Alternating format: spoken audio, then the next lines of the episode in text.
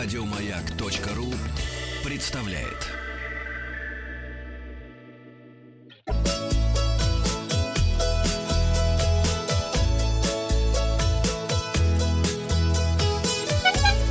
Роза ветров. Здравствуйте, с вами Павел Картаев, и это передача для любителей путешествовать. Вчера я спросил вас, как вы пользуетесь смартфоном в путешествии. Большинство пользуются смартфоном в зоне Wi-Fi, почти 32%, а в других местах смартфон служит фотоаппаратом и читалкой для книг. Меньшинство 7% оставляет смартфон дома. Через минуту запустим новый опрос, а теперь ваши отзывы о путешествиях. Наша слушательница Олеся Булдачева ровно год назад впервые отправилась в Таиланд на остров Пхукет пакет, с которого один борт не смог вовремя забрать туристов. Мы, пишет Оля, были в их числе. Нам повезло, и турфирма нашла нам номера в отелях. А другую часть туристов увезли на шоу слонов.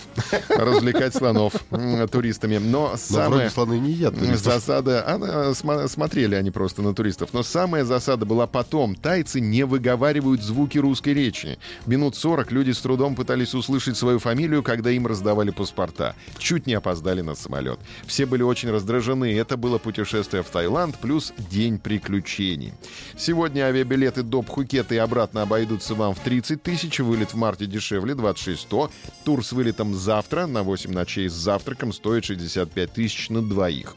Я напомню, что поделиться с нами своими впечатлениями от поездки можно любым удобным способом. Можно оставить комментарий в наших соцсетях или отправить мне личное сообщение. А сейчас переходим к новостям туризма. В России отдохнуть дешевле.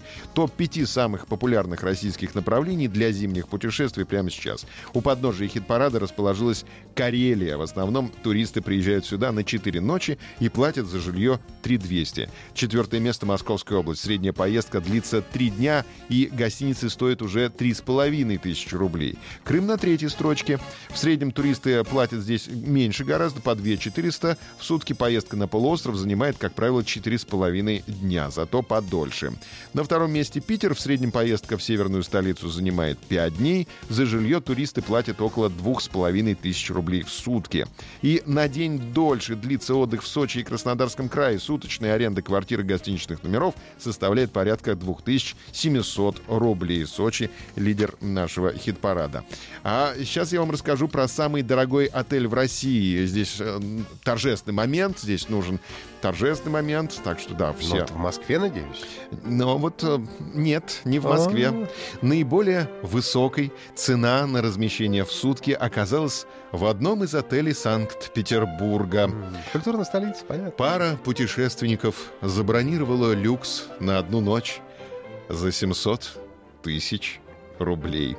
Mm-hmm. Отель расположен в здании дворца 17 века и предлагает гостям круглосуточные услуги дворецкого.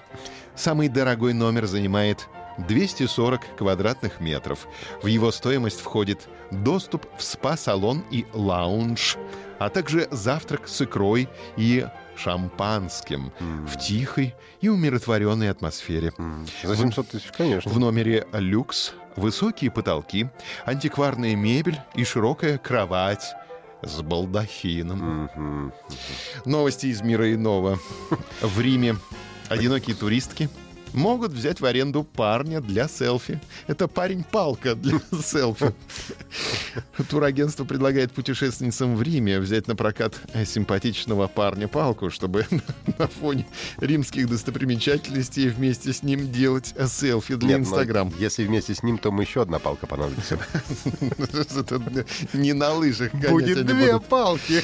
На самом деле арендуемый молодой человек является по совместительству профессиональным фотографом, поэтому Поэтому за качество снимков в турагентстве ручаются. Стоимость трех часов фотосессии составляет 350 евро. Дорогая палка. Продлевать будете? Нет. Палку. Турагентство подчеркивает, что поддельный парень в некоторых отношениях лучше, чем настоящий. Ну-ка, ну покажи-ка, что у тебя тут, а, ты поддельный парень. Парень палка не жалуется. Он профессиональный фотограф. Он полностью находится в распоряжении хозяйки. В случае успеха данной услуги ее планируют запустить и в других городах горах. Может быть, и в а полом посаде. Да, моя госпожа. Да.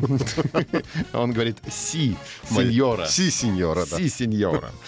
Спорный, конечно, момент. Мы хотим сегодня выставить на обсуждение. Пройдите наш опорос. Э, э, год э, свиньи, как мы всегда называем опросы.